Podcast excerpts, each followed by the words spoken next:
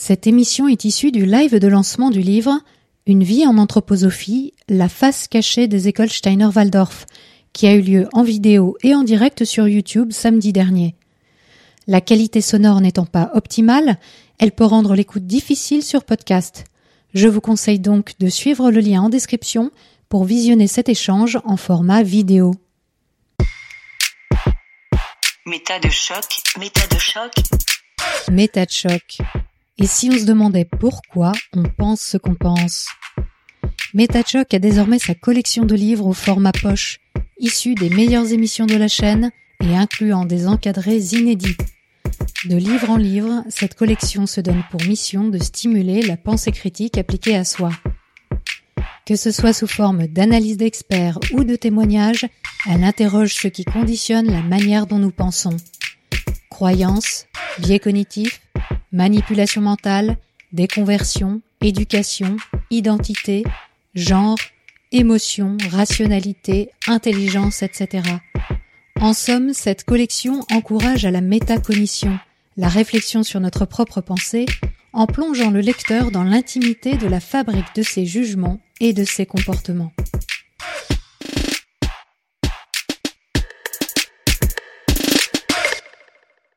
Bonsoir, bienvenue à tout le monde pour cette soirée exceptionnelle du lancement du premier livre de la collection MetaChoc, Une vie en anthroposophie, la face cachée des écoles Steiner-Waldorf.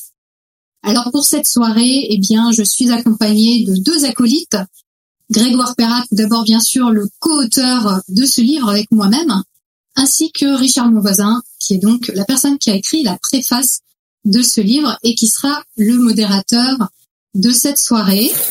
Donc, vous avez déjà pu remarquer que vous avez un chat à votre disposition donc sur YouTube là. N'hésitez pas à nous poser des questions et euh, on essaiera d'y répondre. En tout cas, on fera vraiment en sorte de répondre au maximum de questions. Précisez bien qu'il s'agit de questions pour que les modérateurs puissent bien les identifier dans le fil du chat. Et donc, j'en profite pour remercier les modérateurs qui sont là ce soir et qui sont des modérateurs d'exception. Donc, on a d'abord Crapaud de la chaîne Extracteur. On a Nicolas Vivant de la chaîne Mi Fougue, Mi Raison. On a Doty et on a Darky. Merci beaucoup aux modérateurs et modératrices. Et je tenais également à remercier Jus, qui est réalisateur de cette soirée, qui est également l'auteur du graphisme et sans lequel, bien entendu, tout ça ne serait pas possible. Euh, Bonsoir. un grand merci à Jules. Voilà. Ce soir, donc, avant la séance de questions-réponses qui, aura lieu à la fin pour toutes les questions auxquelles on n'aura pas répondu pendant le, le live, eh bien, avant cette séance de questions-réponses, on annoncera très officiellement le prix du meilleur commentaire qui a été déposé sur les réseaux sociaux cette semaine. Et donc, euh, la personne gagnante aura droit au livre dédicacé spécialement envoyé par la poste par nous trois. Voilà. Je passe la main maintenant à Richard qui est donc notre modérateur pour le lancement de cette soirée. Eh oui, eh bien bonsoir. J'espère que vous avez tous et toute votre petite boisson favorite à côté de vous. Moi, je viens de déguster une ganefle, qui est un petit plat d'oisan fort sympathique, et ça n'a aucun intérêt sinon que j'avais promis à quelqu'un de placer le mot ganefle. Donc c'est fait, ça y est, ça c'est fait. La ganefle est un très bon plat à base de pommes de terre. Donc la chose qui nous réunit aujourd'hui, c'est ça ce petit bouquin fort sympathique et fort agréable à lire que j'ai déjà lu par trois fois et euh, les co-auteurs de ce bouquin donc sont Grégoire et Elisabeth qui sont là et moi ma tâche ça va être d'essayer de, tenter de répartir la parole. Je crois que ce sera pas très difficile parce qu'ils sont bavards tous les deux et euh, juste en guise de présentation pour ma part, moi je suis enseignant à l'université de Grenoble-Alpes et euh, j'aime bien quand je prends la parole quelque part en public donner mes liens d'intérêt de façon à ce que tout le monde puisse décrypter si éventuellement ces liens peuvent mener à des conflits d'intérêt. La loi oblige les professionnels de santé à faire ça et bon je suis pas professionnel de santé mais j'aimerais bien que tout le monde se charge de faire la même chose euh, partout quand des experts ou des gens de profession intellectuelle prennent la parole. J'aimerais bien qu'ils justifient leurs liens d'intérêt. Bon c'est facile pour moi j'en ai pas Donc voilà, c'est simple. Le seul argent que je touche vient de l'État. Et d'ailleurs, euh, c'est pas beaucoup. Et en termes de rémunération de stagiaire, c'est assez pauvre. Il m'arrive parfois d'offrir des bouquins. Et j'ai prévu d'ailleurs d'offrir ce livre à certains de mes stagiaires. Ils l'apprennent maintenant. Et hum, j'aimerais bien, pour commencer, moi, poser des questions à Elisabeth, euh, au moins sur son parcours, parce qu'elle a une fâcheuse coutume, comme si vous suivez Choc, vous le savez, de poser des questions aux gens. Mais est-ce qu'on lui a déjà posé les mêmes questions à elle? Moi, Elisabeth, si tu veux bien, j'aimerais bien que tu prennes un moment là pour nous raconter D'où t'es parti? Pourquoi? Pourquoi méthode Pourquoi tout ça? Qu'est-ce qui t'a pris? Quelle mouche t'a piqué? Quels sont les grands virages qui t'ont amené à ça? De quoi tu vis? Est-ce que c'est ton métier? Ça fait combien d'années que tu farfouilles là-dedans? Raconte-nous tout. Alors, bah, oui, c'est mon métier. MetaChoc, en fait, c'est vraiment une chaîne euh, sur laquelle je travaille, un podcast sur lequel je travaille à plein temps. En parallèle, je fais aussi des films et actuellement, j'ai un projet de film euh, en cours, en cours de production qui me prend aussi du temps, mais disons que vraiment la plupart de mon temps, je l'occupe à la création euh, des émissions de ce podcast. En essayant d'avoir un rythme hebdomadaire, ce qui dernièrement n'a pas vraiment été très facile à faire euh, compte tenu du travail euh, sur le film qui avance bien et également sur la sortie de deux livres, dont ce premier livre qui est sorti cette semaine. Le film, tu veux nous dire sur quoi il porte? Alors oui, bien sûr. Le film, en fait, c'est un film documentaire de création, donc un long métrage d'une heure et demie, qui n'est pas encore tourné et dont le sujet est en fait euh, les croyances New Age au travers du portrait et du parcours de Jessica Shab, qui est une ancienne gourou du New Age, qui a été euh, pendant euh, des années en fait suivie par des dizaines de milliers, des centaines de milliers de personnes et qui prêchait, qui véhiculait les croyances New Age, ésotériques, spirituelles, contemporaines, on va dire, et qui, au bout d'un certain nombre d'années, a décidé d'arrêter d'arrêter et qui est devenue donc sceptique aujourd'hui. Donc elle parle de ses croyances, elle parle du milieu qu'elle a rencontré, qu'elle a connu, toutes les personnes bah, qui sont connues aujourd'hui euh, et qui y sont encore, comme Deepak Chopra, Eckhart Tolle, euh, Till Swan, tout un tas de personnes très connues à l'international. Et donc voilà. Tu l'avais, tu l'avais interviewé, il me semble, dans le podcast il y a pas si longtemps. Hein. Voilà, ouais. dans le podcast, j'ai fait une interview d'elle euh, d'une heure et qui est disponible sur la chaîne, qui s'appelle, euh, si je me souviens bien, Confession ou Confidence euh, d'une ex-gourou, je ne sais plus. Je confirme. Et c'est venu il y a ah, trois ans, non? Ça fait pas, ça fait pas tout à fait deux ans. Ok. c'est relativement récent. Et j'ai monté cette chaîne parce que je suis passionnée de métacognition, cette démarche qui consiste à réfléchir à nos propres pensées à savoir pourquoi on pense qu'on pense, m'a beaucoup, beaucoup aidé dans la sortie de croyance parce que moi-même, pendant 15 ans, j'ai été croyante New Age. J'ai été croyante dans la loi de l'attraction, dans la pensée positive, l'univers est amour, etc., etc. Toutes les croyances euh, qu'on trouve autour avec les chakras, les auras, euh, les esprits de la nature, euh, enfin vraiment énormément de, de quasiment toutes les croyances, je dirais, du New Age, je, les avais. Mais alors qu'est-ce qui t'est arrivé? Euh, t'étais bien, t'étais confortable non dans ce New Age euh, mmh. fort licoreux. Bah non en fait, non en fait j'étais pas confortable et c'est pour ça que je l'ai quitté. Au bout d'un moment en fait parce que j'étais très, euh, j'étais, j'avais vraiment envie de vivre ma croyance au maximum en fait. Je voulais, j'étais très déterminée à vivre les choses à fond et en les vivant à fond, bah, je me suis rendu compte qu'il y avait des choses qui fonctionnaient pas, notamment dans la loi de l'attraction, dans les, les, entités positives, les entités négatives. Euh, il y a beaucoup beaucoup de, de pression par rapport à, à, un monde spirituel qui devenait, en tout cas pour moi, vraiment oppressant. Et en fait, euh, j'en suis sortie en rencontrant par hasard sur YouTube Jessica Chab une vidéo d'elle où euh, elle parlait de son parcours et elle invitait les spectateurs à se questionner sur leurs croyances et en fait, ça a été euh, vraiment euh, un détonateur pour moi. C'est-à-dire que j'étais dans une phase où je me questionnais sur ma croyance, mais pas pour la remettre en question, plus pour la valider, pour essayer de trouver des choses qui euh, me permettent de mieux comprendre comment mieux la vivre. Parce que j'avais vraiment, voilà, j'avais vraiment des problèmes par rapport à, cette croyance. Je voyais qu'il y y avait quand même pas mal de pression et donc voilà, et donc pour moi ça a été un détonateur. Et quand elle a posé des questions du style, mais est-ce que vous êtes sûr que les chakras existent? Est-ce que vous êtes sûr euh, que euh, le dernier stage de développement personnel que vous avez fait euh, vous a apporté quelque chose ou que le prochain va vous, permettre d'atteindre un nouveau niveau de conscience? Bah, Tout ça, en fait, ça m'a ça m'a permis de me questionner sur ma croyance, de questionner ma croyance et de questionner la raison pour laquelle j'étais dans cette croyance et la raison pour laquelle j'étais dans cette croyance, c'était que j'étais en quête de vérité. Je voulais connaître la vérité avec un grand V. Voilà. Et je me suis rendu compte, voilà, il y a ses conséquences. C'est pour ça que j'étais à fond parce que j'étais très très motivée. Mais alors ça s'est désagrégé hyper vite pour toi? Ouais, assez vite, ouais. Genre un mois. C'est ça, très étonnant. Non, parce que cette vidéo de Jessica et, ce processus, il a commencé il y a cinq ans. Donc c'était pas, c'était pas il y a deux ans.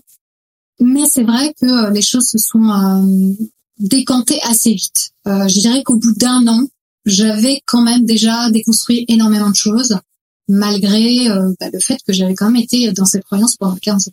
Est-ce que tu as, est-ce que tu as fait comme beaucoup de gens qui se déconvertissent entre guillemets euh, Est-ce que tu as affronté un, un ravin de doute et de peur, de peur métaphysique, de se dire mince j'abandonne tout ça, euh, qu'est-ce qui reste euh, Est-ce qu'il y a du sens à l'existence Non, crois pas que j'ai vécu ça. En revanche, j'ai vraiment pendant l'année en fait de cette première phase de déconstruction qui m'a qui m'a amené à un moment où je me suis dit je suis prête à abandonner cette croyance.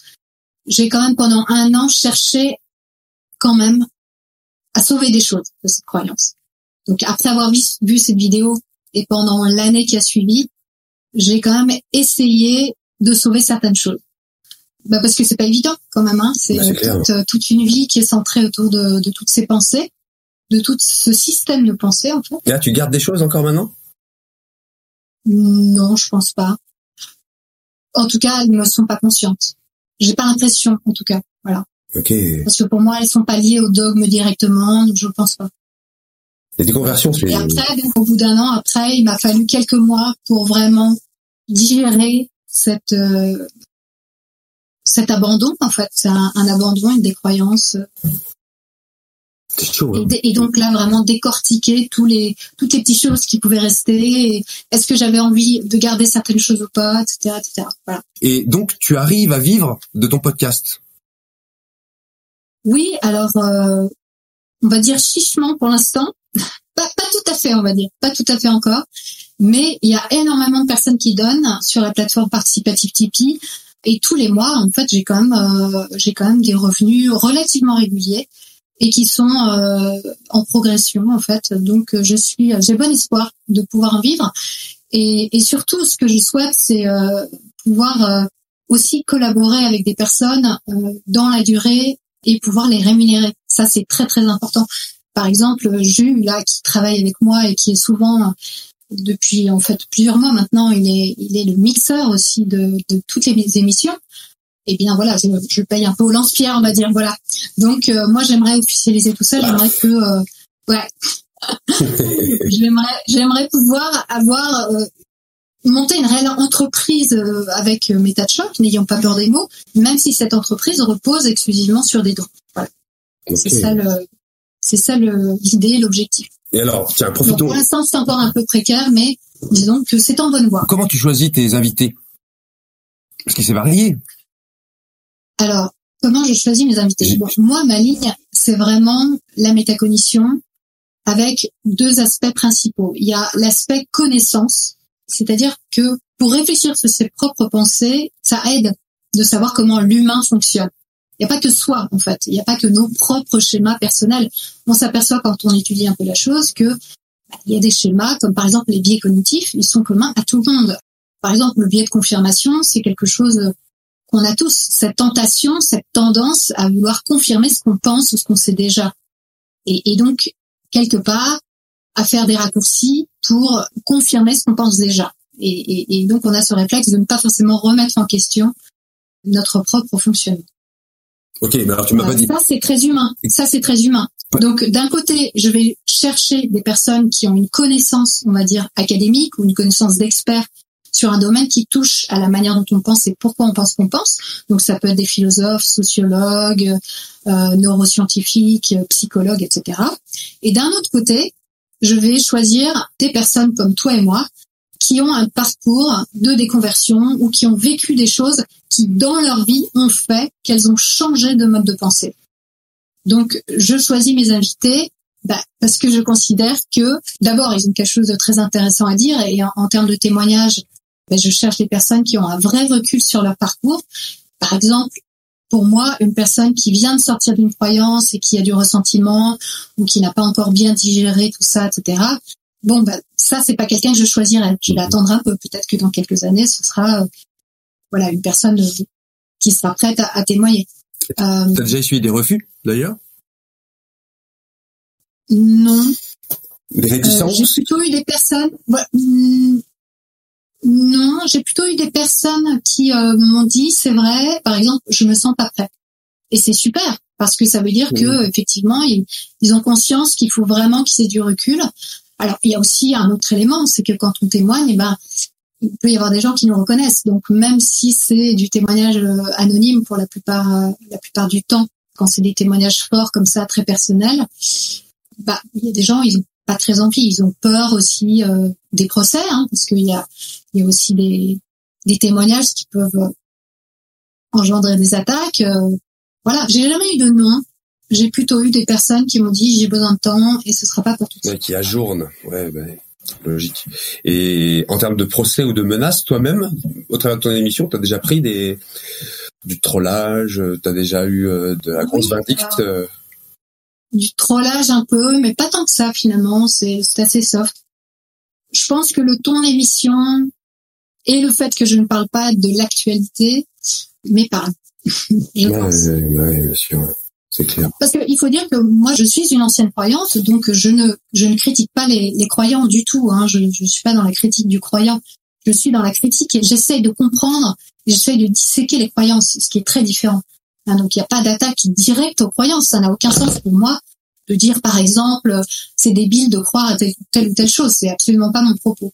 Vous noterez peut-être que je tutoie Elisabeth, bien que je l'ai jamais rencontrée en chair et en os, et je tutoie aussi Grégoire, bien que je l'ai non plus jamais rencontré en chair et en os. Et euh, je crois qu'il y avait des gens sur les réseaux qui se demandaient si on n'était pas tous affiliés au, même réseau franc-maçon. La réponse est non, en tout cas pas pour moi, en tout cas.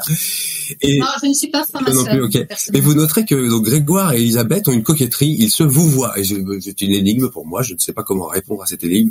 Mais laissons-les faire, si ça leur fait plaisir, ça leur donne peut-être un petit cachet qu'ils aiment bien euh, Gardez, petite coquetterie, ça se défend toujours. Grégoire, tu es l'archétype jungien de la déconversion quand même. J'ai rencontré quelques déconvertis dans ma vie, que ce soit Roger Gonnet qui sortait de la scientologie ou, ou Monsieur Jacquette ou d'autres. J'ai rencontré pas mal de gens, mais t'es quand même un archétype. T'as une histoire vraiment pas banale. Est-ce que tu peux nous narrer les quelques virages qui sont opérés dans ton existence, sachant que tu as d'abord commencé par être dans le milieu anthroposophe, qui est l'objet du livre euh, que vous avez coécrit là.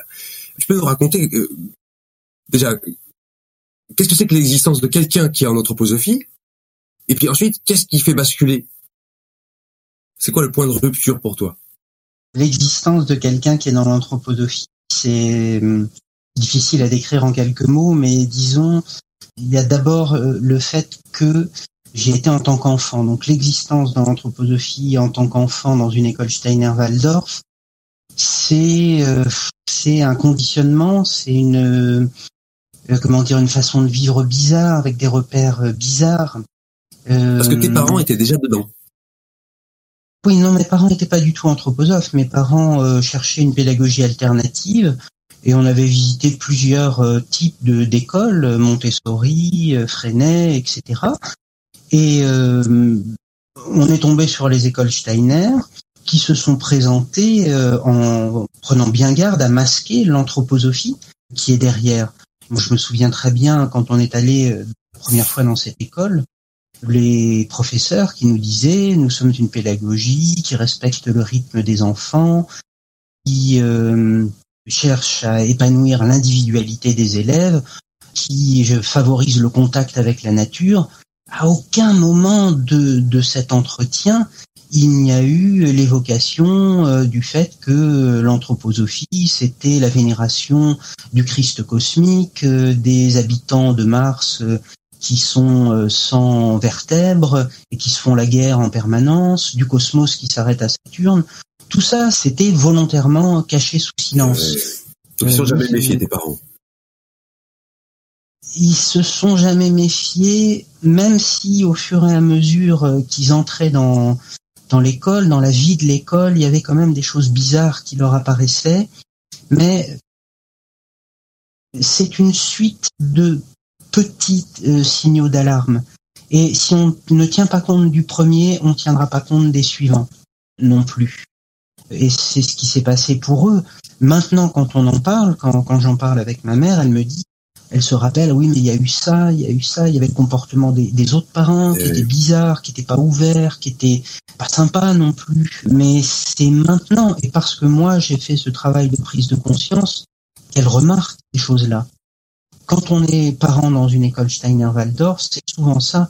Il y a des tas de petits signaux d'alerte qui euh, s'allument et euh, la plupart du temps, on n'en tient pas compte parce qu'il y a un aspect extrêmement séduisant par ailleurs.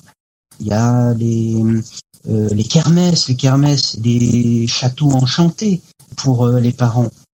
Ils ont vraiment l'impression d'entrer dans une féerie totale quand ils se rendent à la et puis euh, les élèves, leurs enfants reviennent à la maison avec des cahiers criblés de, de couleurs euh, splendides. euh, ils chantent des chansons nouvelles. euh, ils sont enthousiastes les élèves quand ils reviennent des écoles Steiner. Donc pourquoi un parent se, se méfierait? Et donc, tu as mené ton, ton parcours jusqu'au bout, et tu as même été encore plus loin. Tu es devenu enseignant. Oui, alors enseignant et puis pas seulement anthroposophe. Euh, C'est-à-dire qu'à un moment, on arrive, on signe, et tu, tu signes, à un moment, tu signes un papier, qu'est-ce qui fait qu'on devient anthroposophe Bah, c'est- le conditionnement qu'on reçoit, enfin moi que j'avais reçu à l'école Steiner. C'était logique, c'était une continuité. Quand on est à l'école Steiner, on est imprégné d'idées anthroposophiques, on est imprégné aussi d'une ambiance, d'une esthétique, d'une manière de vivre et de ressentir le monde qu'on ne peut retrouver complètement que dans le milieu anthroposophique ensuite. Donc pour moi, qui était quelqu'un qui euh, voulait penser les choses autour de moi, qui voulait euh, comprendre, eh ben, adhérer à la doctrine anthroposophique, c'était logique. C'était la continuité de la pédagogie Steiner. Alors que pour beaucoup d'autres élèves, ça va pas se passer comme ça. Ils vont pas nécessairement adhérer euh, à la société anthroposophique comme moi je l'ai fait. Non pas qu'ils n'aient pas été imprégnés eux aussi de prémices des idées anthroposophiques, de cette manière de, de ressentir aussi le, le, le monde très particulier, propre à l'anthroposophie, mais ça ne va pas jusqu'à signer. Ça ne va pas jusqu'au au pas à franchir qui consiste à s'inscrire à la société Et donc toi, t'as mis les anthroposophique. deux pieds dedans, les deux mains dedans, et un jour, tu, quelque chose a basculé. Quelque chose s'est cassé. C'est pas un jour, c'est euh, quatre ans, quatre années de ma vie.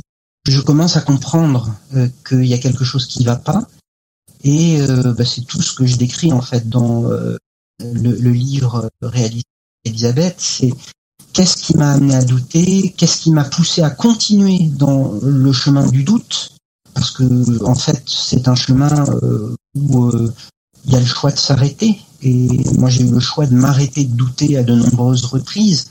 Et j'ai pas lâché euh, mes doutes. Et donc, non, non, c'est pas en un jour que ça se fait, c'est en plusieurs années. Parce que si ça se faisait en un jour, ce serait émotionnel. Et on ne sort pas de l'anthroposophie par l'émotion. Il faut un chemin de pensée, il faut une réflexion, il faut euh, vraiment comprendre où on était pour pouvoir en sortir. Et Elisabeth, toi, tu as rencontré Grégoire au, euh, au travers de son blog, parce que tu as commencé à tenir un blog où tu donnais des informations concernant l'anthroposophie et les dérives que tu y voyais. Et toi, Elisabeth, t'es tombé sur le blog. C'est comme ça que tu as découvert euh, Grégoire. En fait, en fait, bah, il y avait eu déjà un peu de médiatisation au- autour de l'anthroposophie en 2018 avec un article du Monde diplomatique. Et Jean-Baptiste Mallet. euh, On peut le dire. voilà en- exactement. Bon travail de Mallet. J'ai été voir le blog de, de Grégoire et c'est vrai que j'ai halluciné.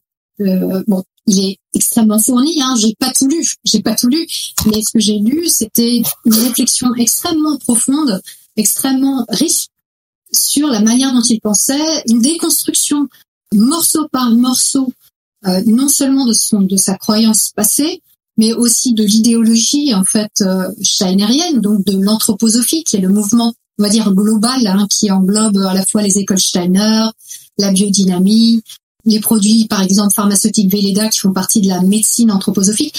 L'anthroposophie, c'est un, un mouvement extrêmement vaste. Et donc, non seulement j'y ai appris énormément de choses en, en, lisant ce blog, mais je me suis rendu compte que la réflexion de Grégoire était extrêmement poussée. Donc moi, j'ai tout de suite adoré. Enfin, j'ai trouvé ça génial. Donc je l'ai contacté très rapidement en fait. Je lui ai proposé en fait euh, de participer. 2018, ça faisait déjà un petit moment, euh, Grégoire, que tu publiais et euh, que tu avais des ennuis d'ailleurs, on pourra en reparler, hein. tu, tu as subi pas mal d'ennuis et des procès et de la diffamation.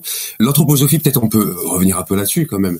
Euh, pour qui n'a pas trop l'habitude de farfouiller dans les milieux New Age, c'est une branche bien particulière qui est née sur les cendres, on va dire, de la société théosophique, euh, autour d'un personnage tout à fait étonnant euh, qui s'appelle Rudolf Steiner, qui n'a de scientifique que le nom, mais qui a eu des, des visions, qui a tourné par écrit. Et tu me détrompes, hein, Grégoire, si je dis de bêtises, mais ça, crée une espèce de système très complet aussi complet que complexe autour euh, de sciences, de médecine, enfin de sciences, pseudo-sciences, de médecine, pseudo-médecine, euh, d'agronomie tout à fait euh, étonnante, voire parfois délirante. Pour le coup, j'ai lu le cours aux, agriculteurs, c'est absolument stupéfiant, qui a mené vers des branches où les gens qui adhèrent maintenant à la biodynamie savent pas forcément que ça relève d'un héritage anthroposophe steinerien. Est-ce que tu es d'accord pour dire que la structure anthroposophique, elle couvre quasiment tous les aspects de la vie elle donne un cadre philosophique, elle donne un cadre euh, scientifico-médical, elle laisse pas d'aspect en dehors quasiment de, la vie commune. Elle couvre même plus que ça. Hein. Il y a des arts anthroposophiques, il y a des techniques anthroposophiques, des sexualités anthroposophiques. C'est vraiment la vie dans son ensemble et de manière totalitaire qui va être euh, prise par l'anthroposophie. Et alors le prodige, c'est que euh, les personnes qui sont prises là-dedans, elles ne vont pas nécessairement s'en rendre compte. Elles ne vont même pas parfois se sentir anthroposophes. Les élèves des écoles Steiner-Waldorf qui sont endoctrinés euh, aux prémices de l'anthroposophie, ils peuvent jurer la main sur le cœur et ils sont sincères qu'ils n'ont jamais entendu parler d'anthroposophie. École Steiner-Waldorf, Steiner, c'est donc Rudolf Steiner. Waldorf, tu peux nous dire? C'est euh, la marque de cigarettes de l'usine qui a servi de laboratoire pour la première école qu'a fondée Steiner lui-même à Stuttgart en 1900. Euh, les écoles Steiner-Waldorf. Il y en a. Tu des, tu nombres combien en France actuellement? Tu te tiens au courant du nombre? Oui, il y en a, il y en a une vingtaine euh, importante, mais il y a plein de, de groupes de jeux, de mini crèches, de structures un petit peu informelles, donc euh, c'est plus que 20 en Mais c'est un mouvement qui a pas de tête. Ah, Alors, sont les têtes Et pourquoi on... pourquoi ils ont pas un chignon facile à reconnaître comme Raël ou je sais pas pourquoi il n'y a pas de personnage spectaculaire qu'on voit à la télévision? Ah oui, mais parce qu'ils veulent ils veulent rester discrets. Il n'y a pas de tête visible, mais il y en a une et elle émerge de la colline de Dornach euh, en Suisse. Elle ressemble à une tête d'ailleurs, c'est le Goetheanum, c'est un, bâtiment en béton. Et là, on a la tête de, l'anthroposophie au niveau mondial, parce que c'est là que il y a le siège de la Société anthroposophique universelle, et à l'intérieur de cette Société anthroposophique universelle, il y a l'école de sciences de l'esprit. C'est elle qui dirige tout le mouvement au niveau mondial. Sauf que, comme ils veulent euh, rester très discrets, ça se voit pas. Ils vont pas mettre en avant euh, de personnalités charismatiques euh, qui permettraient de se dire ah oui là on a un gourou donc on a une secte traditionnelle. Non, ils sont beaucoup plus malins que. Combien de membres d'après toi en, en France, en Europe? En France, on a 1500 membres à, à peu près. En Europe, j'ai pas les chiffres précis. Je, je sais qu'au niveau mondial, ça touche un million de personnes. Il y a plusieurs manières hein, d'appartenir à l'anthroposophie. Il y a la manière formelle, il y a la manière informelle. Dans la manière formelle, il y a des manières informelles. Par exemple, moi, je me souviens que quand j'étais anthroposophe, quand j'avais ma carte de la société anthroposophique, on nous parlait de membres dormants c'est-à-dire de, membres qui avaient été inscrits à la société anthroposophique et qui ne payaient plus leur cotisation, mais qui étaient quand même membres. Le flou et l'élasticité, elle va euh, jusque-là dans, dans, la société anthroposophique. Quand toi tu démissionnes, tout le monde est fâché après toi, d'emblée? Non, parce que je, je démissionne euh, en bon terme, c'est-à-dire, alors le, le président de la société anthroposophique est, est évidemment euh, très fâché parce que soudain je ne lui appartiens plus.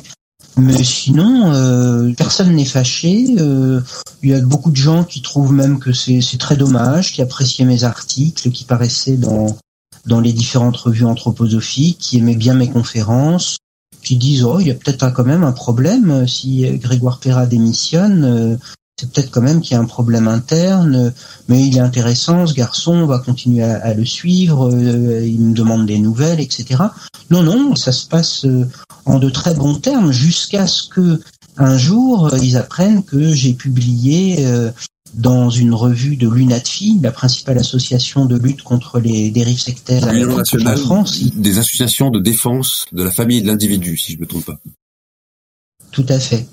Et ils apprennent que j'ai publié dans la revue de l'UNATFI un article qui décrit l'endoctrinement dans les écoles Steiner-Waldorf, l'endoctrinement des élèves à quelle année ça Alors là, ça c'est 2011. Et là, personne ne, ne, s'y attendait, oui, euh, parce qu'ils m'aimaient bien encore. Et euh, j'avais encore très bonne presse, même après ma, ma démission. Euh, et même après la conférence que j'avais donnée, où je leur avais expliqué euh, au siège de la Société anthroposophique en France en quoi ils étaient sectaires. Même après ça, j'étais encore très apprécié. Alors les procès, c'est arrivé quand Pardon, excuse-moi Isabelle, vas-y. Non, je, voulais juste te dire que si Grégoire était apprécié euh, de la Société anthroposophique et des membres en France notamment, c'était parce qu'il était très actif et il était relativement connu puisqu'il écrivait énormément d'articles dans différentes revues, qu'il donnait des conférences et qu'il était aussi euh, très actif au niveau du siège international. Donc euh, les gens avaient une sympathie pour lui parce que voilà, il l'avait connu, euh, beaucoup l'avaient vraiment connu quoi. Marc, quand arrive ton premier procès?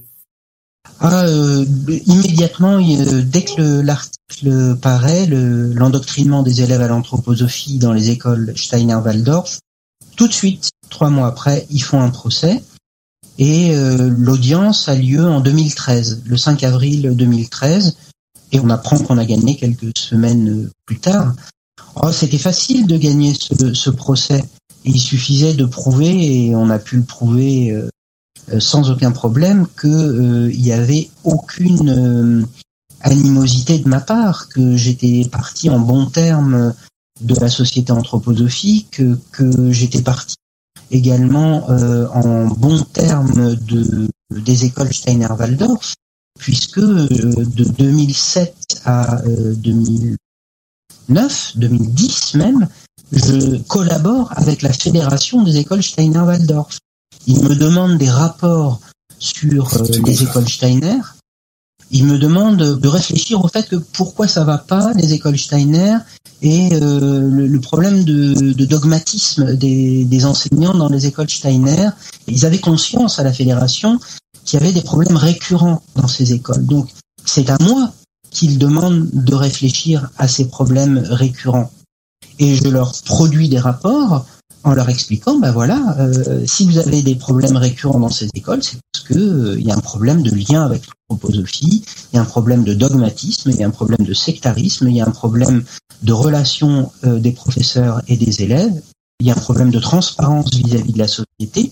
Tout ça, ce sont des choses que j'ai dites en interne dans un premier temps à la fédération des écoles Steiner qui m'avait commandé ces rapports.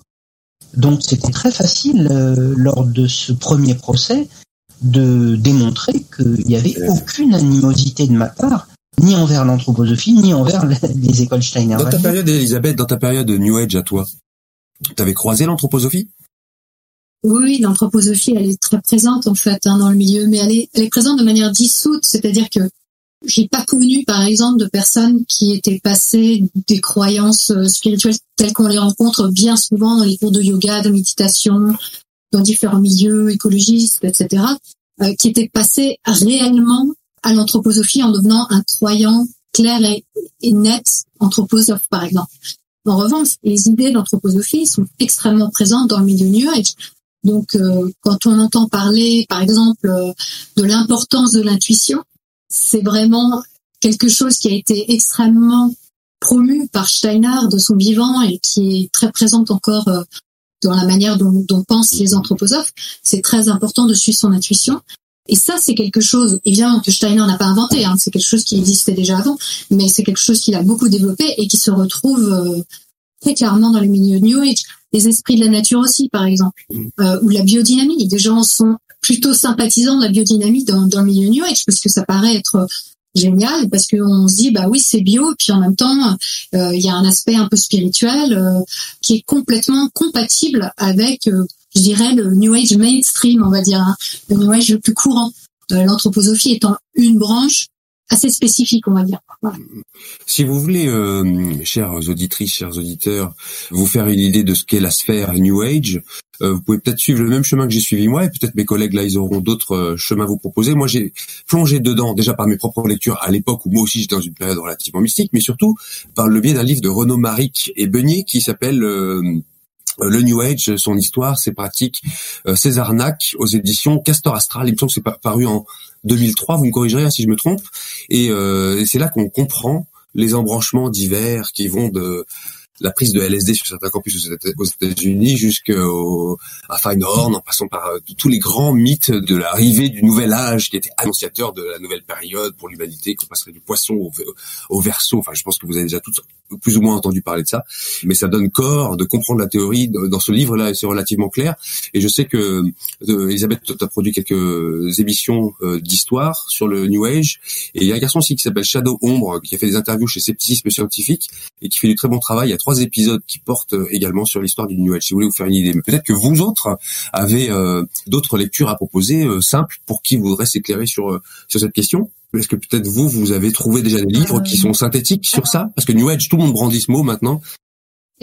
Il y a, aussi ce livre euh, qui est aussi un, un, livre de Renaud Marie qui est, et qui est préfacé par Henri Brock, qui passe en revue un peu l'histoire de l'extraordinaire, de l'occultisme, de l'ésotérisme, et qui permet d'avoir euh, vraiment des repères euh, sur toute cette histoire-là, en fait, et, d'où ça vient. Voilà. Donc euh, ça, ça c'est intéressant. Après, effectivement, comme tu le disais, moi j'ai fait des chroniques qui sont toujours en cours d'ailleurs de diffusion sur différents thèmes liés au New Age. Donc, il y a effectivement un épisode sur l'histoire, une histoire du New Age, telle que je la présente en, 15-20 minutes. Donc, c'est c'est de l'express. Mais après, bon, comme toujours, hein, avec MetaShop, je, je mets à disposition tout le monde tout un tas de ressources, dont justement la référence que tu viens de donner si les gens sont intéressés, je la nomme dans, dans les références, les ressources à, en lien avec cette émission. Et dans cette série, en plus de cette historique, j'aborde des thèmes très précis que je développe, ce qui permet de bien comprendre ce que c'est que cette spiritualité-là. Donc, par exemple, il y a une émission sur euh, la loi de l'attraction, euh, qui est une euh, un des grands thèmes hein, de, la croyance New Age, mais aussi qu'est-ce que les énergies vibratoires, les soins énergétiques, la géobiologie, etc., etc. Voilà. Donc, pour ceux qui aimeraient en savoir plus sur le New Age, je, conseille cette série que j'ai faite vraiment justement pour euh, défricher le terrain, parce que c'est c'est souvent un peu nébuleux. Mhm. On, entend parler de ces termes, on, on, les entend un peu au, quotidien, mais on ne sait pas forcément à quoi ça renvoie et surtout, est-ce que c'est fiable? Est-ce qu'il y a, il y a de la vérité là-dedans? Et toi, Grégoire, tu as des suggestions à faire pour une lecture synthétique de la pensée Age Parce qu'un anthroposophe ne connaît rien d'autre que l'anthroposophie. Donc, faut pas oublier que je suis un ancien anthroposophe ça semble toujours incroyable hein, aux gens qui euh, découvrent ça, mais les anthroposophes n'ont pas la moindre idée de même de ce que c'est, par exemple, la théosophie, dont est pourtant issue l'anthroposophie. L'anthroposophie a été de la théosophie euh, avant de devenir l'anthroposophie en, en 1913, mais on n'en a aucune idée. Euh, en fait, l'anthroposophie, c'est quelque chose qui coupe les personnes de toute référence c'est une espèce de, monde culturel totalement fermé sur lui-même et, même qui se coupe de ses propres racines. C'est une espèce de bulle qui n'a aucune connexion avec rien d'autre qu'elle-même. C'est un enfermement mental et, culturel complet. Donc moi, par exemple, Blavatsky, euh, les, colonel euh, tous ces gens-là, la théosophie, ça te parle pas, quoi. Pas la moindre idée, sauf ce qu'a pu en dire Steiner lui-même sauf ça. Mais sinon. Sur Steiner, l'auteur Mebeck, type que j'ai rencontré l'année dernière, a produit des bandes dessinées sur cette histoire-là. romancé, mais avec plein d'éléments tout à fait euh, étonnants et factuels. C'est une porte d'entrée dans les questions anthroposophiques absolument géniale. Ça s'appelle Cosmobacus. Et si vous aimez le pinard, si vous aimez la BD, et si vous si vous, êtes penché sur les questions de New Age, vous allez peut-être y trouver votre compte. Et euh, la pente plus hivernale, si j'ose dire, du livre de Peter Staudenmayer qui s'appelle Between Occultism and Nazism. C'est un livre en anglais qui est pas traduit, mais qui est absolument remarquable sur l'histoire de, de Steiner et qui montre effectivement toutes les filiations qu'on retrouvera de manière assez terrible dans euh, la période nazie. Ce qui m'a fait parfois écrire dans certains textes que euh, Steiner était finalement l'antichambre de certaines pensées, notamment sur l'ésotérisme nazi. On m'en a voulu d'avoir écrit ça, mais je crois qu'on peut le dire, puisque de toute façon Peter Staudenmayer, c'est son boulot, et il l'a démontré. Je crois qu'ensuite, euh, je m'étais penché sur les questions qui étaient dans le chat, et peut-être que je peux vous en livrer quelques-unes à la volée histoire de rattraper euh, nos chers euh, spectateurs, spectatrices qui euh, qui sont encore là. la première question qui, qui est venue, c'est où en sont tes plaintes posées par Serge, je crois, tes trois plaintes, Grégoire, déposées en 2018 et 2019. Est-ce que c'est relax? C'est relax pour deux d'entre elles en première instance. Je récapitule parce que même moi j'ai du mal à suivre le nombre de plaintes qui me sont tombées dessus. Il y a une première plainte de la Fédération des écoles Steiner-Waldorf, il y a une deuxième plainte de l'association des médecins anthroposophes, la CNPMEPSMA, et il y a une troisième plainte d'une euh, professeure Steiner-Waldorf euh, de l'école de Verrières-le-Buisson, Madame Virginie Massé. Et donc euh, la première et la troisième ont été regroupées ensemble dans un seul et même procès qui a eu lieu à Strasbourg en juillet de l'année dernière.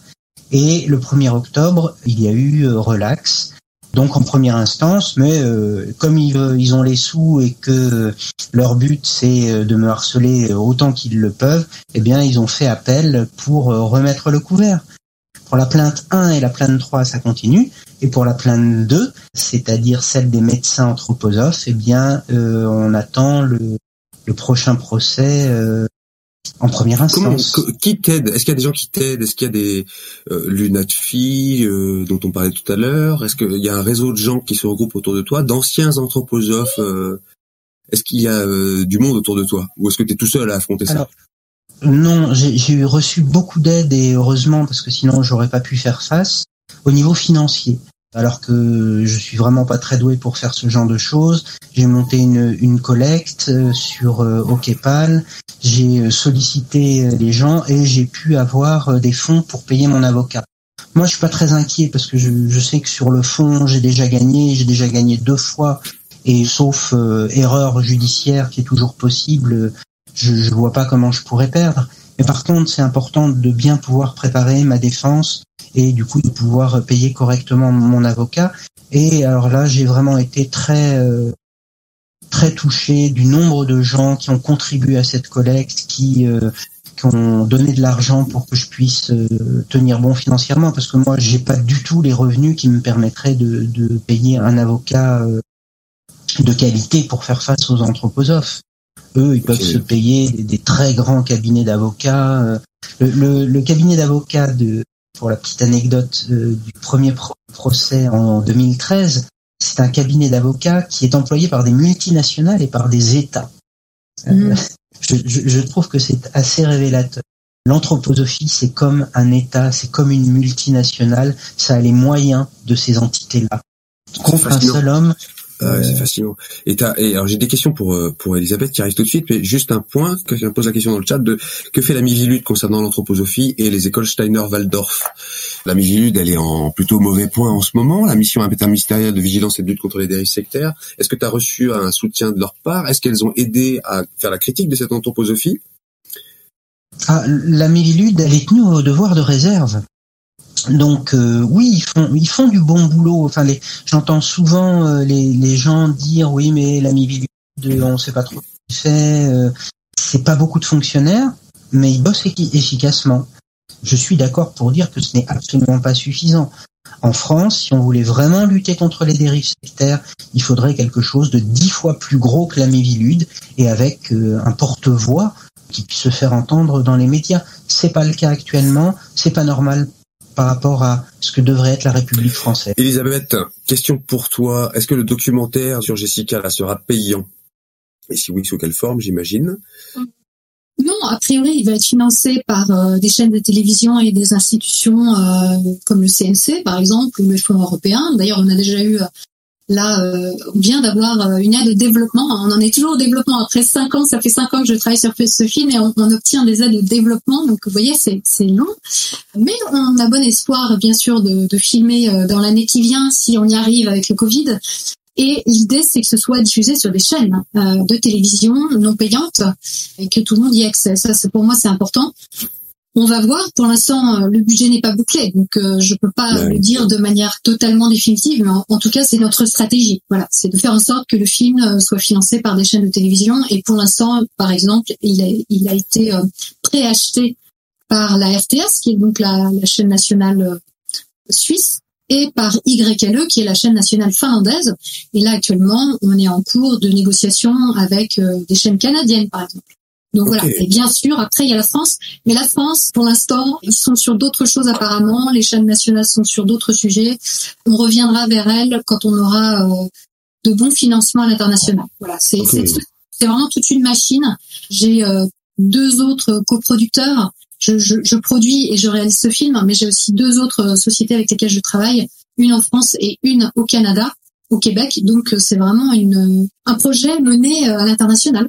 On croise les doigts, ce qui me fait une transition super pour une question qui a été posée. Est-ce que tu as, Elisabeth, encore des réflexes aujourd'hui liés à la pensée magique dans laquelle tu as baigné durant ta période New Age?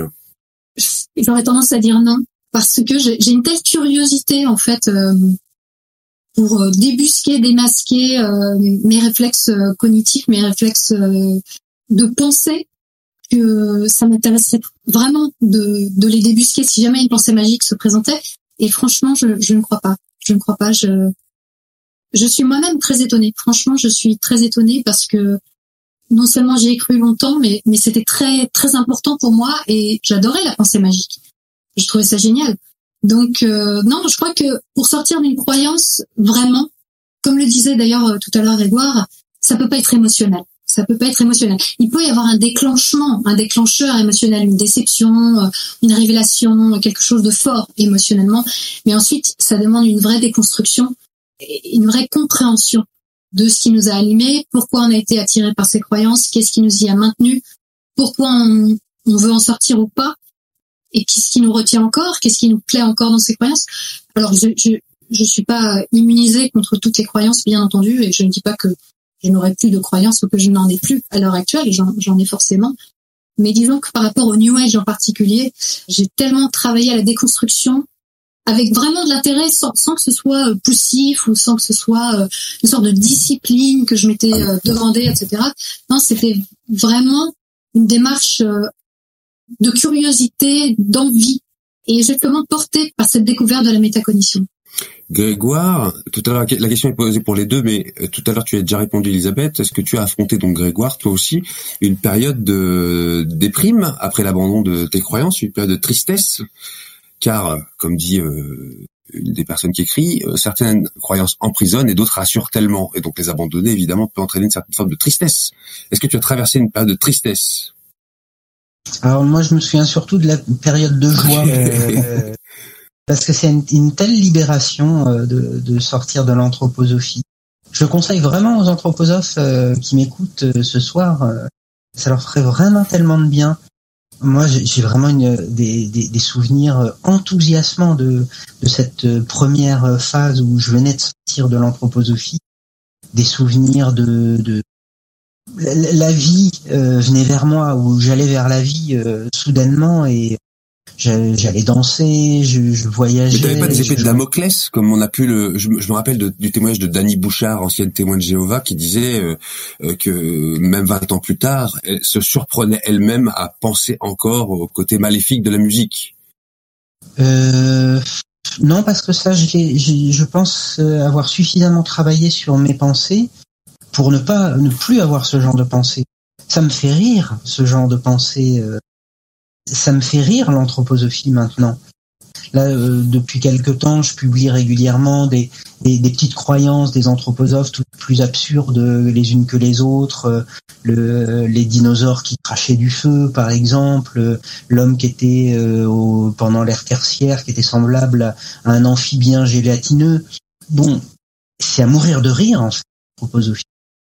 Non, la période dont tu parles, je pense que je l'ai eue avant de sortir. La période de, de tristesse, je pense que je l'ai eue pendant le processus où je devais euh, déconstruire euh, certaines de mes idées, prendre conscience du caractère dogmatique et sectaire de l'anthroposophie et poser euh, mon ma démission.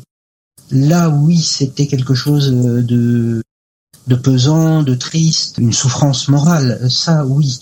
Et puis aussi tout l'aspect social, parce qu'il fallait reconstruire complètement ma vie sociale à ce moment-là. Mais à partir du moment où le pas a été fait, c'était euh, c'était la liberté. Étonnant. C'est étonnant.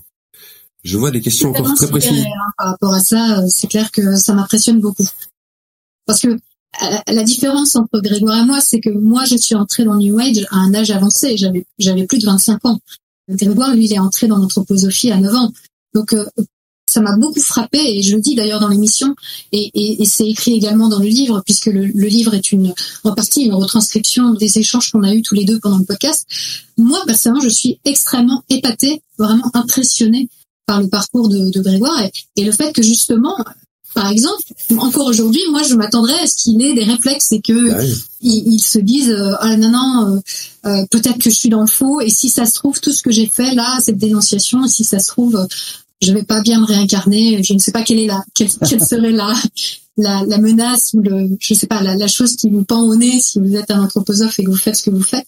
Mais euh, Oh, euh, la damnation. Euh, la damnation. Euh, ce qui, ce qui m'attendrait en tant qu'anthroposophe, c'est d'aller sur la lune irrécupérable qui sortira de la Terre lors de sa sixième réincarnation et euh, qui emmènera tous les damnés au fin fond du cosmos euh, où ils seront possédés par euh, Lucifer, Harriman et Sorat. Alors là, oui, c'est ça qui m'attend pour les anthropologues.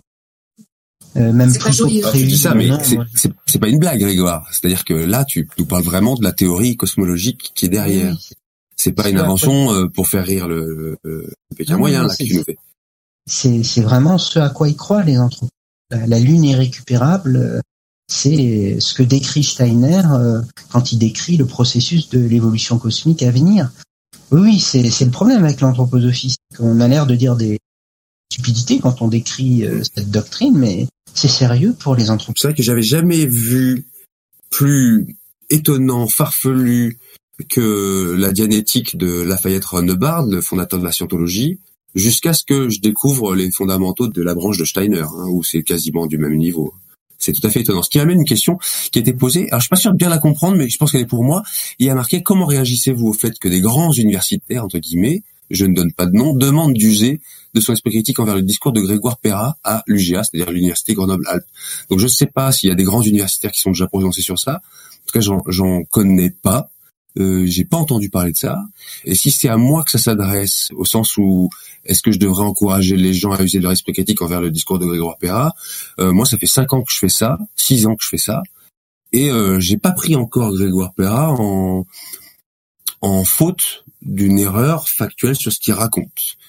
Et donc, si c'est votre cas, partagé, mais moi j'ai pas encore pris en flagrant délit euh, Grégoire. Pourtant euh, j'aime bien aller gratter un peu la petite bête, mais euh, c'est cohérent, c'est transparent, c'est tout en ligne. donc allez vous faire votre opinion, il y a vraiment tout, puis c'est pas écrit dans un jargon très compliqué. Hein. Donc j'espère avoir répondu à la question qui m'était posée peut-être à moi, j'espère. Je vois aussi des questions très précises qui probablement reviennent à, Grégoire sur l'aspect financier anthroposophique, sur le fait que est-ce qu'il y a une différence entre le domaine des possibles et les écoles Steiner? Est-ce qu'on peut repérer les banques anthroposophiques? Est-ce que tu peux nous traiter ces petits points-là? Enfin, ces gros points-là, c'est des points euh, conséquents. Hmm. Il y a toute une théorie de Steiner sur l'argent. Alors déjà sur le plan doctrinal, il y a l'anthroposophie euh, a toute une conception de ce qu'est l'argent, de ce que ce devrait être euh, le, maniement de l'argent. Ils ont euh, un projet de revenu universel avec une tripartition sociale qui explique comment il faudrait gérer l'argent dans la société. Mais sur l'aspect, comment dire, concret de, de la gestion de l'argent quand on est anthroposophe, quel est notre rapport à l'argent C'est une des choses qui m'avait préoccupé quand je suis sorti du, milieu. J'avais écrit un petit article qui s'appelait Les anthroposophes et l'argent, parce que j'avais remarqué des trucs euh, bizarres dans, la façon dont, ça fonctionnait. Alors, c'est bizarre et, c'est euh, encore une fois, c'est un peu dissimulé. C'est-à-dire qu'il ne va pas y avoir d'escroquerie comme il peut y en avoir dans la scientologie, enfin pas quelque chose euh, qui va vider le compte en banque de la personne avec euh, 200 000 euros de dette, des choses comme ça. Mais par contre, quand on entre dans l'anthroposophie, on entre aussi dans un circuit économique parallèle. On a son compte en banque à la nef. La on NEF, donc met- Nouvelle on- Économie Fraternelle, c'est une banque euh, relativement bien achalandée qui propose des choses assez séduisantes d'ailleurs pour euh, des gens progressistes. Oui, c'est la première banque éthique de France. Moi, j'entends surtout première banque anthroposophique de France. Et c'est pas seulement qu'une question de d'assonance. Euh, Il y a d'autres, ouais, tu peux nous en donner d'autres, des structures comme ça? GLS, Triodos, encore une, mais le, le nom m'échappe. Ça, c'est les, les trois grandes banques européennes. Triodos est très présente euh, en Espagne. Je, je me souviens, j'ai passé un an en Espagne il y a quelques années et euh, je me souviens d'une jeune fille qui avait travaillé dans une de ces banques et qui me disait ah je suis en procès avec eux j'ai démissionné euh, parce que ils voulaient me faire devenir anthroposophe dans cette banque donc oui on entre dans un circuit économique parallèle quand on entre dans l'anthroposophie on a son argent dans une banque liée à l'anthroposophie, euh, on met ses enfants dans une école Steiner, ça fait des fonds importants qui y vont, on consomme des produits euh, d'émetteurs, euh, biodynamiques, etc. Donc l'argent pour notre alimentation, elle va dans euh, des circuits financiers liés à Véleda l'anthroposophie. également? Alors les produits, euh, nos pro- produits euh, cosmétiques euh, et euh, de, de santé sont les produits Véleda.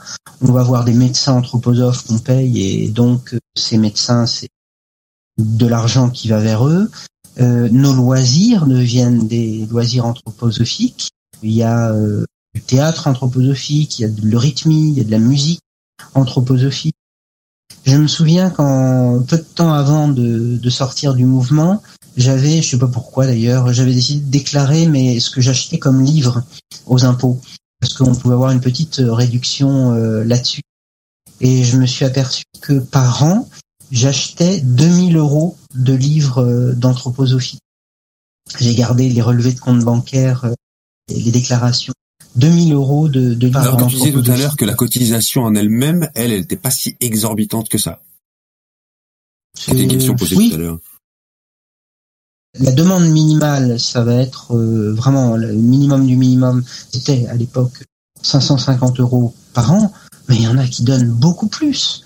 Euh, parce que en fait, il y a une culture du don quand on entre dans l'anthroposophie. Il faut tout le temps donner de l'argent. Euh, je me souviens par exemple quand, quand on allait euh, à des réunions de la société anthroposophique, dans les locaux de la société anthroposophique, euh, à la fin de la réunion, il fallait donner la petite pièce pour le chauffage, même en été. Alors ça, ça a l'air de rien, mais c'est quand on fait ça tout le temps, à toutes les occasions, il faut donner, donner, donner. Et il y a des gens chez qui ça rentre vraiment et qui donnent tout, qui lèguent euh, leurs appartements euh, à leur mort, euh, qui lèguent leur fortune à leur mort. Cette culture du don, elle, elle a un certain effet euh, financièrement. Sur, euh, je reprends encore quelques questions qui passent là. Il y en a qui portent encore sur très précisément sur l'anthroposophie, mais certaines sur aussi des accointances soupçonnées ou euh, démontrées. Alors, je vois passer des noms comme Edgar Morin. Est-ce que euh, Edgar Morin est en forte accointance avec l'anthroposophie? Euh, De même que Pierre Rabhi, vous voulez en parler quelques secondes? Grégoire Morin, ou, ou Elisabeth, peut-être ou- Elisabeth. Euh, Oui. je, je vous laisse commencer et si, si je vois de quoi compléter, je, je poursuivrai. Euh, Edgar Morin, oui, c'est un ami des anthroposophes. Les, les anthroposophes ont, ont beaucoup de relais, euh, y compris parmi euh, des grands intellectuels. Euh, Il y a eu Jean-Marie Pelt, il y a eu Albert Jacquard, euh, c'est des personnalités euh, quand même euh, importantes, et, et des scientifiques. Et il y a euh, actuellement euh, Edgar Morin. Il a participé. Alors c'est difficile, hein, toujours. Les anthroposophes font très attention euh, quand ils ont des amis comme ça, de faire en sorte que leur euh, leurs liens n'apparaissent pas officiellement. Mais on a une trace pour Edgar Morin. Edgar Morin a participé avec les dirigeants euh, du Goetheanum, c'est les pontes de l'anthroposophie au niveau mondial. Il a participé avec eux à un colloque à Arles, animé par euh, Françoise Nissen en 2015 sur le thème de la spiritualité. Aurait-il pu se tromper ou euh, toi tu tu tu t'appliques pas un principe de charité qui dirait que peut-être qu'il n'avait pas vu où il mettait les pieds? C'est pas possible. Quand on connaît les anthroposophes, c'est pas possible. Les anthroposophes ne, ne comment dire ne vont jamais s'afficher en interne avec une personnalité dont ils ne sont pas à 100% sûrs. S'ils ne savent pas que cette personnalité est dès lors c'est un risque trop grand. Et, pour et Pierre Rabhi, tu peux sourcer quelque chose là-dessus? Quelqu'un réclame une source. Oui, alors il y, a, il y a son livre, euh, mais il faut trouver la première édition, qui s'intitule euh, Du Sahara au Cévennes ou la reconquête du songe, que moi j'avais lu euh, à l'âge de, de 15 ans, et qui décrit pendant quelques passages son lien à la biodynamie, son lien aux théories ésotériques de l'anthroposophie et au fait qu'il a trempé dedans euh, les deux pieds dedans, hein, que les pieds à mon avis. Il y a aussi des traces sur Internet. Hein. Dans ma dernière émission sur l'éco-spiritualité, je parle pas mal de Pierre Rabhi, je le cite à plusieurs reprises, puisqu'il est évidemment très engagé politiquement dans, et socialement, j'aurais tendance à dire, euh, dans l'éco-spiritualité, en disant qu'il y a donc une vidéo sur YouTube où il parle clairement d'anthroposophie, de biodynamie. Elle est disponible dans les ressources de ma dernière émission sur l'éco-spiritualité, donc euh, n'hésitez pas à aller voir sur le site métadechoc.fr dans les chroniques de la spiritualité contemporaine, c'est le nom de cette série. Voilà. Après, en ce qui concerne Edgar Morin, c'est vrai que dans le livre que tu citais, euh, Richard, euh, il y a un passage qui parle d'Edgar Morin et euh, qui dit euh, chose assez intéressante que dans les années 70, il a été visiter le centre de recherche entre guillemets New Age Esalen, donc en Californie aux États-Unis, et que voilà, il avait été assez satisfait de son expérience New Age là-bas. Donc ça date quand même, ça date des années 70.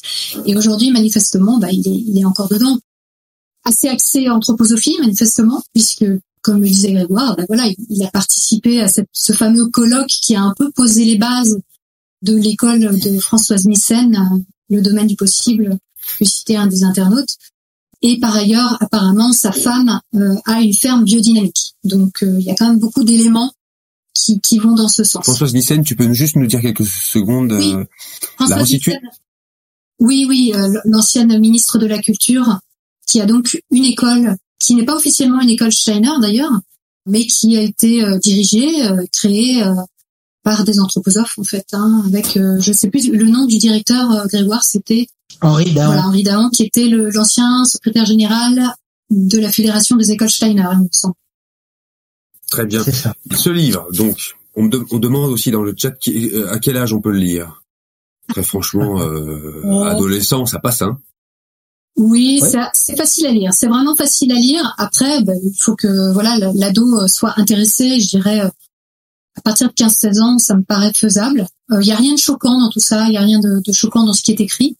Après, il faut juste que ce soit un enfant qui s'intéresse à ce genre de choses. Et on nous dit, on nous demande ce qu'il y a en plus par rapport au, au, au podcast. Et il y a des encarts qui précisent certains des fondamentaux que nous n'avons pas pu aborder ce soir. Il y a des suites prévues à ces bouquins, Elisabeth? Oui, tout à fait. Alors, euh, c'est une série, c'est une série, c'est une collection de livres. Donc ça, ce n'est que le premier. Euh, le deuxième va suivre d'ici quelques jours, j'aurais tendance à dire. Ça va venir vite début décembre sur l'astrologie, euh, qui est donc le livre coécrit avec Serge Brett-Morel, issu de notre conversation dans l'émission de podcast qui s'appelle L'astrologie, ça marche trop. Voilà. Donc euh, après, il y aura d'autres thèmes. Euh, en 2021, il y aura sans doute d'autres livres qui vont sortir. On réfléchit, je ne vous donne euh, pas de, de titre pour l'instant, mais ce sera aussi issu d'émissions existantes et qui ont eu du succès et que les gens attendent en livre. Donc voilà, je vous tiendrai bien sûr informé sur tout ça. Vous voulez faire gagner, vous voulez faire gagner un, un, bouquin? Eh oui. semble. Et oui, donc je vais je vais donner le résultat, n'est-ce pas, après concertation du jury exceptionnel, n'est-ce pas, que nous formons tous les trois. J'ai pas participé au dépouillement, je suis indemne. Il se dédouane, il se dédouane entièrement. Mais il y a eu des bons, il y a eu des bons trucs que j'ai lus. Ouais, ouais. Non, c'était vraiment super. J'ai vraiment beaucoup aimé. Euh... Donc le concours, c'était un concours de commentaires où il fallait euh, proposer à un contact euh, sur les réseaux sociaux de ne surtout pas acheter le livre, de ne surtout pas le lire. Donc d'user d'arguments vraiment massus pour que la personne n'achète pas le livre. Et la grande gagnante est Margot, qui a écrit un commentaire à l'adresse de Aranea. Et donc je vais lire son commentaire qui m'a beaucoup plu à moi aussi et à Grégoire, puisque je pense que tu l'as lu aussi, euh, Richard. Ouais. Je te déconseille d'acheter ce livre. Les taches de rousseur qui ornent ton visage sont la triste preuve de ton imbécilité dans ta précédente incarnation. Et tes tentatives stupides de coloration en blonde pour atteindre l'intelligence cosmique n'y changeront rien. N'insiste pas, je pourrais mordre. N'oublie pas que je tricote depuis des années maintenant. Bisous. Alors, pour beaucoup de personnes, ce commentaire va peut-être paraître très étrange. Je pense que Grégoire, il faut absolument nous expliquer tout ce qui est dans ce commentaire, ce condensé euh, de l'idéologie quelque part euh, anthroposophique. Ah oui, moi, il m'a fait beaucoup rire ce commentaire parce qu'en fait, ça fait partie des choses que j'entendais quand j'étais encore anthroposophe. hein. C'est vraiment quelque chose qu'on peut entendre quand on est euh, de- dans le milieu anthroposophique. Alors euh, oui, il y a d'abord euh, les taches de rousseur. C'est vrai que pour Steiner, quand on a des taches de rousseur, comme la peau, c'est euh, la réincarnation euh, de notre intelligence. Donc, quand on a des taches de rousseur, c'est comme si on avait eu des trous dans notre intelligence qui euh, se manifestent par euh, les, les taches de rousseur. La blondeur, qu'est-ce que c'est? C'est euh, le fait que la nourriture que l'on ingère, elle ne va pas dans les cheveux, elle va dans le cerveau. Par contre, quand vous êtes brun, euh, la nourriture que vous ingérez, elle va dans vos cheveux au lieu d'aller dans votre cerveau. C'est pour ça que les bruns sont euh, bêtes. Parce que voilà, les- les- On est mal là, tous les Euh, trois, Je on est pas- vraiment très pas- mal. Je suis pas brun, je suis chauve. Et ce qui est important à dire, c'est que la blondeur, comme vous le dites, ça a un lien avec euh, les- le racisme anthroposophique, hein, puisque on considère euh, dans, dans l'anthroposophie que les- la race aryenne est supérieure aux autres, donc euh, aux races noires et asiatiques notamment, par rapport à l'évolution des différentes races qui ont euh, coexisté ou existé euh, dans l'histoire euh, cosmique. Mais il y en a sept même, c'est ça, hein, Grégoire. Oui, il y a plusieurs C'est il, y races. en a, il y en a 7 fois 7. Ah. Ça avec des sous. Euh, là, nous, nous sommes dans la quatrième race mère, euh, dans laquelle il y aura euh, sept sous-races, avec euh, une, une race, euh, comment dire, euh, la quatrième grande époque, c'est la race des Ariens. Et les Ariens donnent des sous-races qui ont été l'Inde, la Perse, l'Égypte, la Grèce, les Allemands, euh, plus tard les Slaves et après les Américains. Euh, Oui, donc là, l'amie de Margot qui essaie de se faire teindre en blonde, ça marche pas. De toute façon, elle, elle est pas considérée comme euh, comme Ariane. Mais c'est ça Et alors, il y, a, il y a un dernier Oui. message euh, dans, enfin, il y a un dernier élément dans ce message, c'est sur le tricotage les tricots. Et le fait Oui, que euh, Margot va mordre parce qu'elle a des dents. Ben oui, parce qu'elle a, elle a tricoté. Et tout le monde sait, quand on est anthroposophe, que tricoter, ça donne de bonnes dents. Euh, Puisqu'il y a un lien entre euh, l'activité euh, éthérique des doigts et la pousse des dents. Voilà. Donc effectivement, elle a- si elle tricote beaucoup, elle aura des- la capacité de mordre de façon féroce. Donc bravo Margot, ce livre est pour vous. Nous allons le dédicacer et vous l'envoyer. Voilà, bravo vraiment pour ce superbe commentaire. Moi, j'en profite juste pour faire une réaction quand même. Je croise pas mal de gens qui pratiquent la biodynamie parce que euh, pour des raisons euh, personnelles, je fréquente euh, quelqu'un qui est dans la paysannerie. Et quand je leur dis les fondamentaux que j'ai pu lire chez Steiner, mais personne me croit. Et j'ai du mal moi à comprendre cette e- extraordinaire entourloupe qui fait que des gens progressistes sont capables de voir ou d'avoir l'impression de voir dans la biodynamie euh, quelque chose de formidable, de super, de, de subversif, alors que tous les composants de, de la théorie, mais sont euh, réactionnaires pour pas dire pire. Quoi. C'est, cette entourloupe m'épate. Voilà, je Mmh, mmh. tiens à le dire. Enfin, ce grand écart est absolument gigantesque. Je rêve que les amis paysans euh, biodynamistes lisent Steiner dans le texte, parce que c'est à tomber par terre. Je crois qu'on va mettre, euh, je vais me débrouiller moi pour mettre sur mon blog quelques PDF de, de, je crois que les, les, les ayants droit vont me faire un procès, euh, Grégoire. Si je mets euh, le cours aux agriculteurs. euh, ils font des procès à tout ce qui passe. Donc, euh, mais bon, c'est un devoir Bon, je, vais, je vais évaluer les risques. je vais regarder mon compte en banque. Et au pire, Pour donner euh, juste un, un petit élément sur cette entourloupe, comment ça se fait Ben, C'est parce que euh, l'anthroposophie, elle est enseignée par, à travers des conférences. Il y a très peu d'anthroposophes qui lisent Steiner. La plupart du temps, ils vont à des conférences où on leur dit ce qu'a dit ou ce qu'a pas dit d'ailleurs euh, Steiner. Donc tous les aspects problématiques, ils sont euh, évacués. euh, la plupart du temps, la, formation des anthroposophes à l'anthroposophie, elle se fait par des conférences de ponte de l'anthroposophie qui prennent bien garde à édulcorer euh, ce qui pourrait être compromettant, tout ce qui pourrait être trop ostensiblement délirant. Mais eux, par contre, tout en sachant que c'est délirant, ils y croient. C'est là où c'est pas seulement de l'entourloupe, c'est de la malhonnêteté. et j'ai une, une question pour toi, Grégoire. Jean-Baptiste Mallet, son article dans le monde diplomatique, ça a changé quelque chose? Ah oui, ça a vraiment fait euh, apparaître euh, pour la première fois en France l'anthroposophie de manière euh, visible sur la scène. C'est la première fois que quelque chose de, de cet ordre-là a été fait.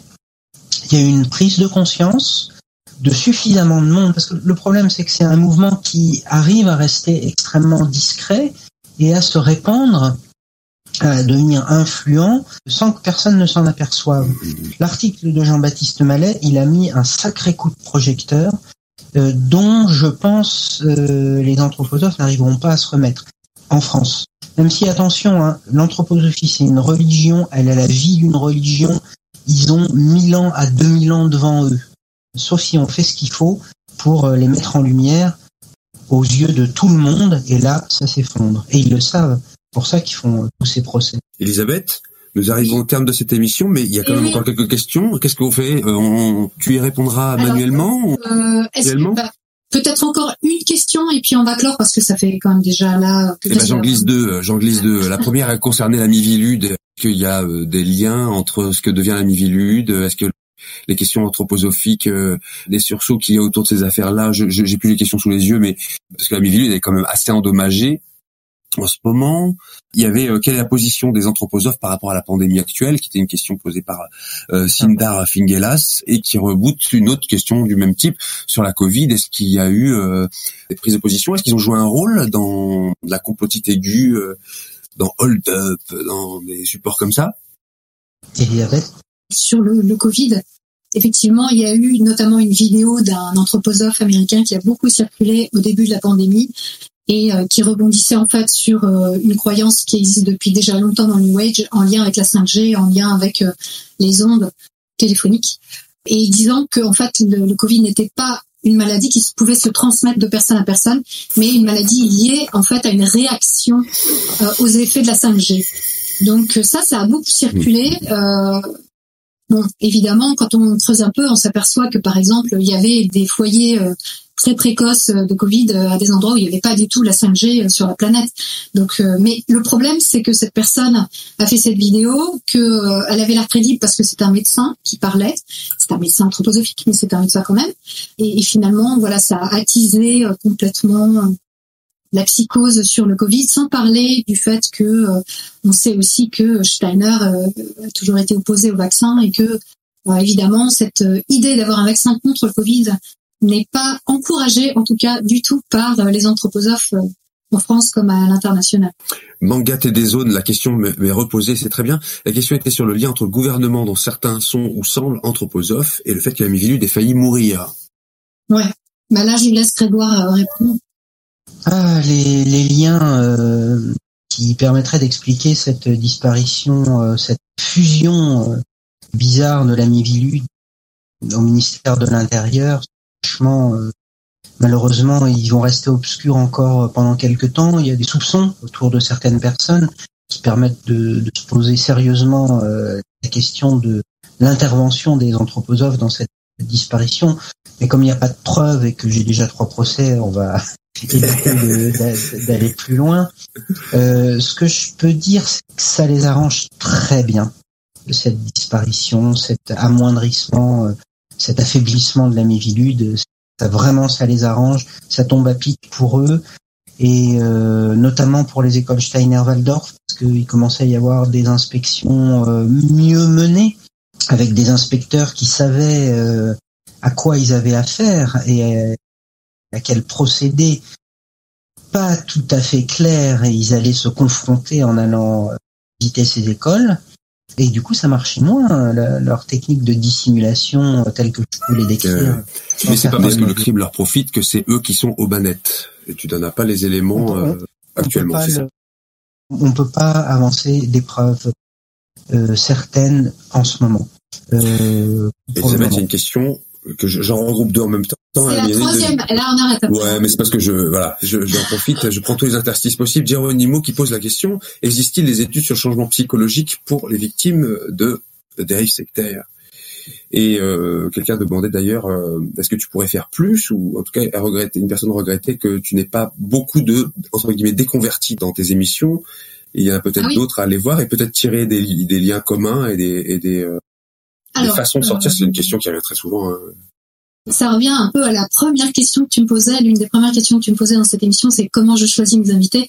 Euh, je suis très très draconienne dans le choix de mes invités et effectivement, il y a peu de personnes qui, à mon sens, sont capables de parler de leur déconversion. Donc ça peut expliquer déjà le fait qu'il euh, y ait euh, peu de témoins. Maintenant, j'en ai pas mal sous le coude, je dois le dire. C'est vraiment à cause du confinement que j'ai dû arrêter les interviews. J'en ai plusieurs euh, en cours et plusieurs en projet. Et notamment euh, au printemps là, 2021, il y aura une émission de témoignages, une série au long cours avec un ancien témoin de Jéhovah. Et ça, ça va être vraiment passionnant. L'émission est déjà enregistrée et vraiment extraordinaire. On va apprendre plein de choses, des choses euh, tout aussi étonnantes que dans l'émission avec Grégoire Perra ou dans le livre avec Grégoire Perra sur l'anthroposophie. Alors après, des études sur les gens qui sont sortis de croyances fortes euh, ou de secte, je ne sais pas. En revanche, euh, ce qu'on sait, c'est que évidemment très peu de gens sortent euh, d'emprise sectaire, de dérive sectaire ou même d'une croyance très profonde. Hein. On n'a pas besoin d'aller jusqu'à une emprise mentale délétère. Le simple fait de devoir sortir d'une croyance qui nous est très chère, bah, il y a très peu de gens qui le font. Hein. Donc euh, ça c'est clair.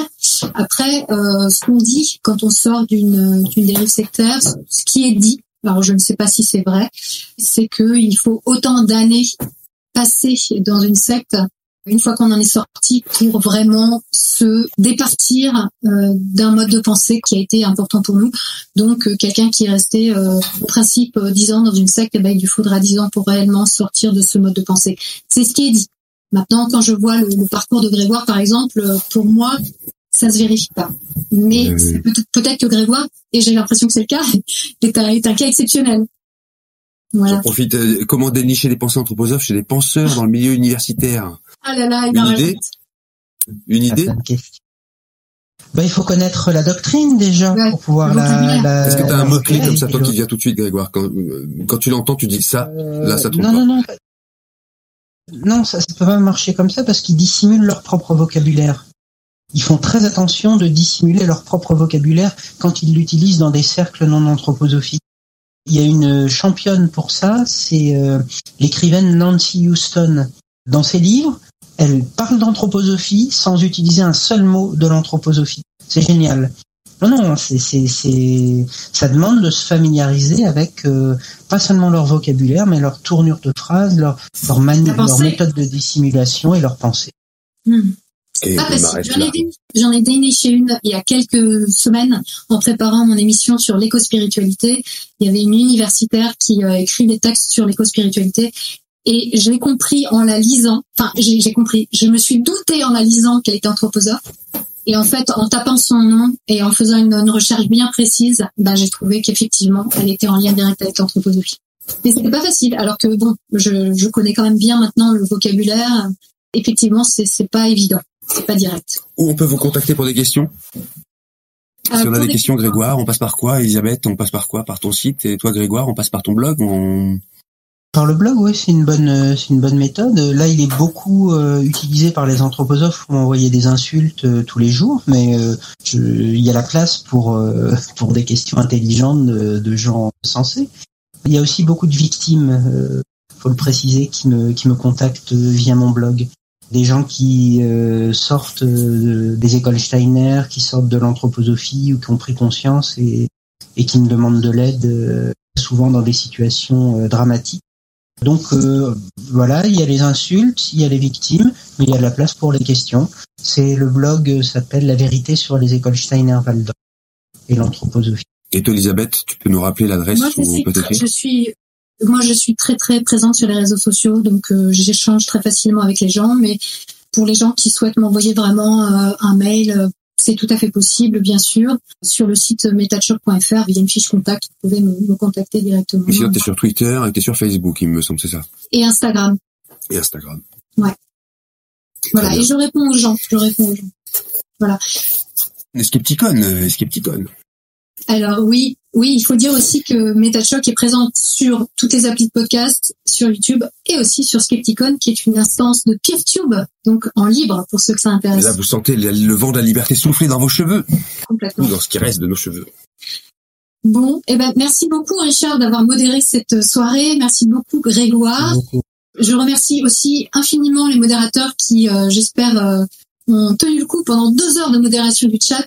Et Jus, et je doit le remercie, je le remercie énormément pour le travail qu'il a fourni cette semaine et, et depuis plusieurs semaines euh, sur la préparation de cette émission. Et pour bien sûr son stoïcisme face à toutes les épreuves pendant cette réalisation du live. Ça Merci sera, beaucoup. ça sera récompensé, Jus. T'inquiète pas, dans ta dette karmique. Ça te sera décompté. C'est ça.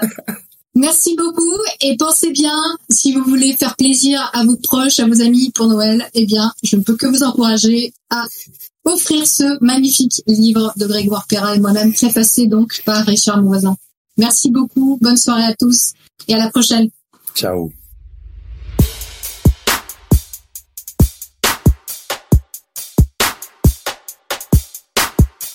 Si cette émission vous a plu, pensez à mettre un pouce, un cœur et des étoiles.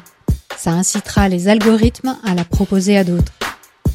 Merci beaucoup à celles et ceux qui cette semaine ont fait un don ponctuel ou mensuel pour que MetaChoc, podcast indépendant, gratuit et sans publicité, continue de flatter vos oreilles curieuses et votre esprit affamé. Le lien vers la plateforme participative Tipeee se trouve en description. À très bientôt pour parler du prochain livre de la collection Méta de choc. D'ici là, prenez le temps d'observer la manière dont vous pensez et de la questionner. Vous n'imaginez pas ce que vous pensez.